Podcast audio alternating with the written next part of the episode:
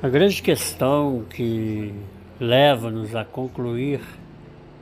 que o Evangelho que é pregado pelas pessoas,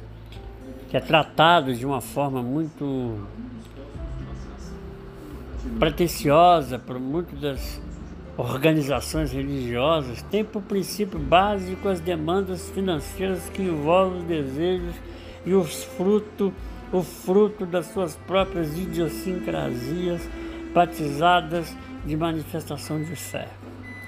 O Evangelho não tem nada a ver com isso. A palavra de Deus não tem nada a ver com isso. A verdade do Evangelho se embasa no relacionamento tão único e exclusivo do homem com Deus, da sua mais absoluta intimidade, produzindo entre o homem e Deus um relacionamento de irmandade o relacionamento de pai, de filho, quando as quais demanda uma profunda intimidade que não é patente e não vive sob a tutela de aprovação de terceiros.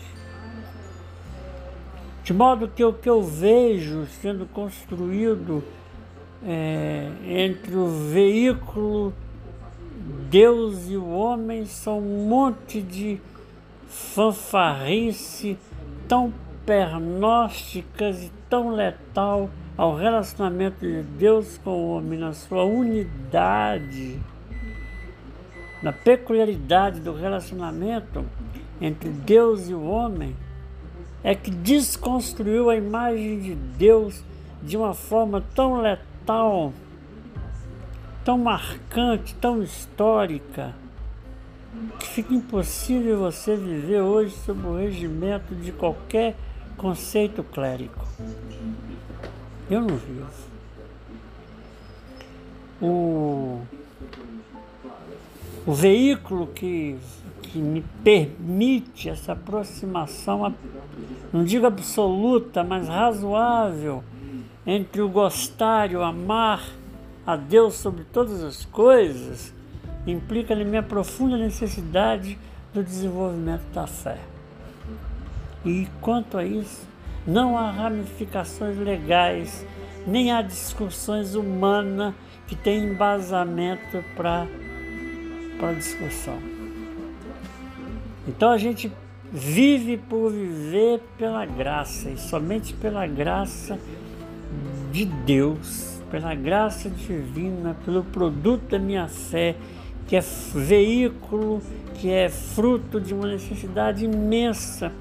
da, de busca pelo inimaginável, pelo inacreditável, de modo que a minha vida fetichizou a verdade divina na possibilidade de um relacionamento com aquilo que é graça, só isso é que permite que eu vivo sobre o amparo desses sinais sinais da manifestação divina que eu creio.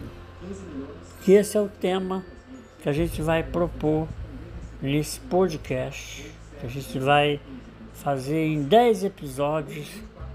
E eu espero muito que vocês gostem do que está sendo proposto e que não viva sob influência de forma nenhuma do que eu estou dizendo, mas que você construa algumas afirmações do melhor diálogo, diálogo contigo mesmo e que encontre alguma informação razoável que seja naquilo que eu estou dizendo.